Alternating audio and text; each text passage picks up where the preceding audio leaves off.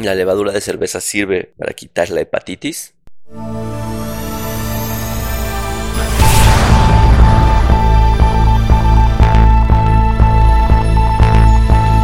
Hola, ¿qué tal? ¿Cómo están? Bienvenidos al podcast para pacientes con enfermedades hepáticas. Mi nombre es Norberto Chávez Tapia, yo soy médico, soy gastroenterólogo y hepatólogo.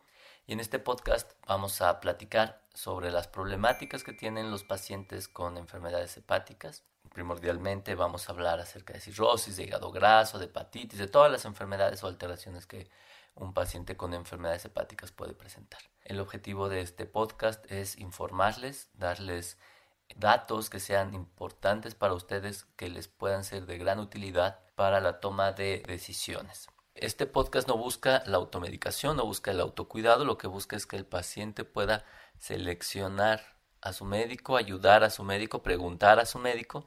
Esto es sin duda muy útil porque va a facilitar el proceso de atención de estos pacientes que suele ser bastante complejo. Hace poco un paciente que justamente llegó con una infección por hepatitis A me preguntaba si debería de consumir algo para mejorar su hepatitis. Usualmente cuando veo un paciente que tiene hepatitis A particularmente si no está grave, porque si está grave tiene que estar en el hospital. La recomendación es bastante, bastante simple. Y la recomendación que se hace en todo el mundo es no hay que dar nada, dejar que el hígado siga su curso natural de la enfermedad. Si hay muchas molestias, utilizar los fármacos indispensables para quitar esas molestias, como náuseas, vómito, fiebre a veces, dolor muscular, y dejar que el cuerpo siga su camino normal. Porque justamente el problema que tenemos en un cuadro de hepatitis aguda es que las células que se encargan de metabolizar todo, alimentos, medicamentos, etcétera, etcétera, sustancias, test, lo que sea, se encuentran mermadas en número y probablemente en funcionalidad por todo el proceso de daño hepático. Entonces agregarle medicamentos innecesarios pues no es una buena idea. Pero siempre una pregunta que es la constante siempre es ¿qué más puedo hacer? Para mí es un poco un sinsentido porque justamente si les están diciendo que ya no hay más que hacer, ¿cuál es la necesidad de que hace algo más? Pero bueno, porque si fuéramos para todos seríamos muy diferentes, ¿no? Si nos dijeran, oiga, ya no baje más de peso o ya o solo baje un kilo de peso y él quisiera bajar más peso, pues bajaría 10 kilos de peso, ¿no? O ya no gaste tanto y ahorre un poco más, bueno, pues seríamos ricos, ¿no? Entre todos los mexicanos tenemos un, un sinsentido en querer hacer algo más cuando en realidad no hacemos ni lo necesario, pero bueno. A pesar de ello, y a pesar de indicarles que no es necesario hacer ninguna otra cosa, que no necesitan medicamentos, que no necesitan hepatoprotectores, que no necesitan desintoxicar su hígado, lo único que necesitan es dejarlo en paz. Siempre hay preguntas al respecto.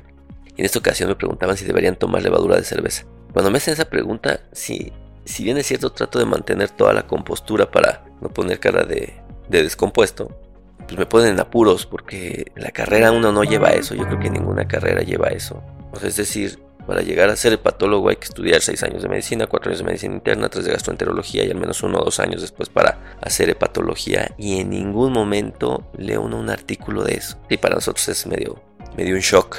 Pero pues mi trabajo justamente no es criticar esas posturas. Para eso tengo este podcast porque aquí puedo criticarlas. Pero para el paciente pues mi trabajo es investigar.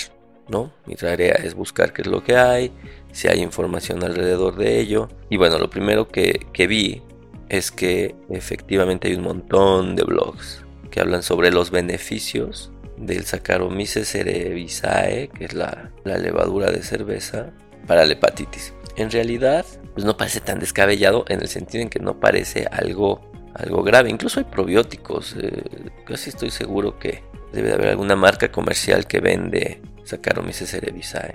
Y la verdad es que va a tener los mismos beneficios que cualquier otro probiótico. Es decir, modifica nuestra flora. Evidentemente, esto puede modificar nuestra respuesta inmune. Así que, al menos desde el punto de vista comercial, existe. Eso me deja más tranquilo porque significa que al menos tiene los controles de calidad suficientes como para que no comamos cosas así medio de dudosa procedencia que a veces acarrean problemas bastante, bastante serios. Lo siguiente que vi es que lo indican para mil y un cosas, ¿no?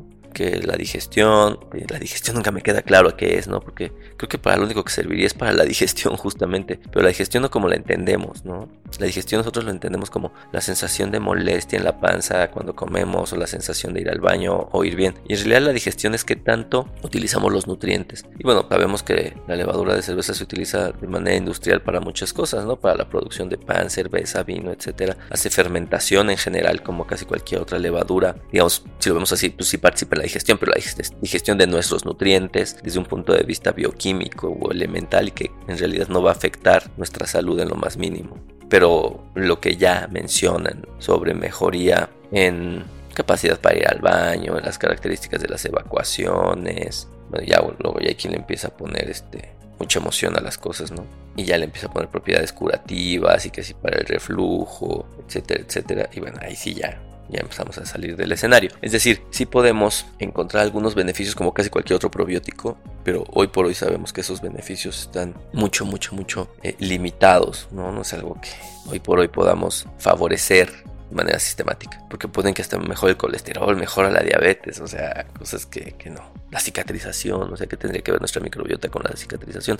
O sea, probablemente tenga en algún futuro nos daremos cuenta, pero no a este nivel tan, tan, tan burdo, ¿no? Pero por más que le buscaba, tampoco encontraba nada en el hígado. O sea, que si me preguntan, la verdad es que no, no creo, porque no hay información sobre el efecto de, esta, de este hongo en, la salud del hígado. Hay algunos productos en México, tristemente, que se utilizan probióticos y que les ponen efectos sobre, sobre el hígado. Hay incluso información científica en el mundo sobre el uso de probióticos en el hígado graso, que es como una de las enfermedades que ahorita todo el mundo está buscando una posible respuesta menos compleja que dejar de comer y hacer ejercicio. Y los resultados no son buenos. lo que sí les podría decir es que para hepatitis no hay nada no sirve lo que elige el paciente, del cual es no, no lo consuma, porque no hay información al respecto y no tiene un solo sentido biológico no hacerlo. Y buscando en otros escenarios tampoco hay, puede no haber sentido, ¿no? O sea, si de repente hay gente y hay estudios en animales en donde los hongos pueden quitar algunas hormonas inflamatorias llamadas citocinas, pero cuando ya tenemos la información científica, o sea, ya en humanos, ya bien diseñada, ya bien analizada, pues resulta que no. Así que pues la recomendación es que si tienen una hepatitis, mejor vayan con el médico investiguen bien qué pasa, no le hagan nada al hígado, no le den cosas de más, es más, no le pidan a su médico cosas de más, porque muchos médicos, particularmente cuando pues, no son hepatólogos o son médicos de primer contacto o son internistas, o no tienen claro qué es lo que tienen que hacer, porque creo que también eso pasa, es que se dejan llevar por todo lo que les dicen, y entonces hay médicos muy condescendientes que sí, tómeselo, ¿no? es la primera recomendación, porque parece que no es malo, pero pues, no solo se trata de si es bueno o es malo, es de si tiene sentido, no, porque si no, para que estudiar tanto y para que hay tantos avances en la ciencia, ¿no? En resumen podemos decir que no, efectivamente, salvo que ustedes sean un pastel, sea una barrica de vino o un barril de cerveza, no les va a ayudar para nada tomar levadura de cerveza como una suplementación. Espero que hayas disfrutado esta emisión. Te invito a seguirme en mis redes sociales, Twitter, Facebook, Instagram, Stitcher, Spotify, YouTube, en donde me encontrarás como Es mi Gastro y descubre más información que te será de utilidad. Nos escuchamos en la siguiente edición.